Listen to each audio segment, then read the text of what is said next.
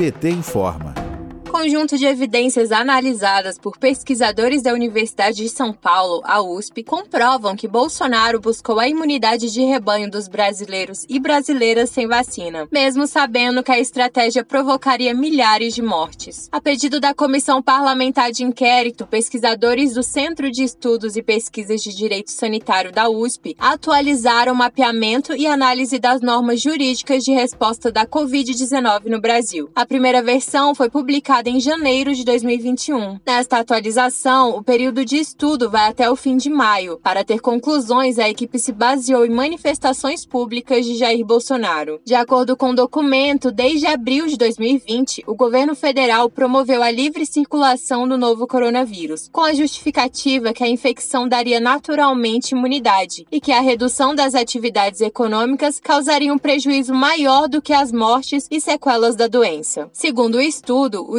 estímulo para que o maior número de brasileiros e brasileiras pegassem o vírus aconteceu de duas formas: afirmando que existia um tratamento precoce para a doença e incentivando para descumprir as medidas básicas sanitárias, como distanciamento físico e uso de máscaras. Para o deputado federal Henrique Fontana, do PT do Rio Grande do Sul, Bolsonaro é grande responsável por milhares de mortes. Vamos ouvir.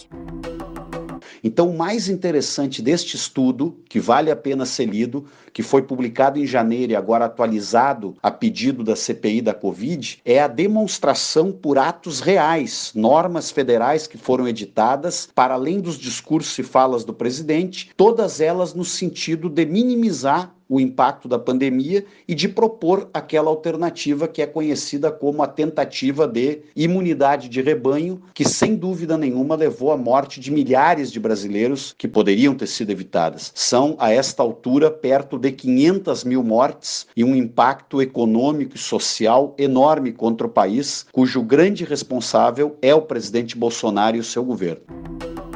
Outra pesquisa realizada em parceria com a Fundação Getúlio Vargas, a FGV, e a Universidade de Michigan, nos Estados Unidos, concluiu que Bolsonaro usou sua autoridade para estimular a imunidade de rebanho. Outro estudo da Universidade de Harvard, também nos Estados Unidos, concluiu que a falta de coordenação nacional facilitou a propagação do coronavírus no Brasil. De acordo com os pesquisadores da USP, o trabalho da CPI será decisivo para que nunca mais a imunidade de rebanho seja promovida e que as políticas públicas de saúde voltem a ser orientadas. De Brasília, Terra Thaís Costa, para a Rádio PT.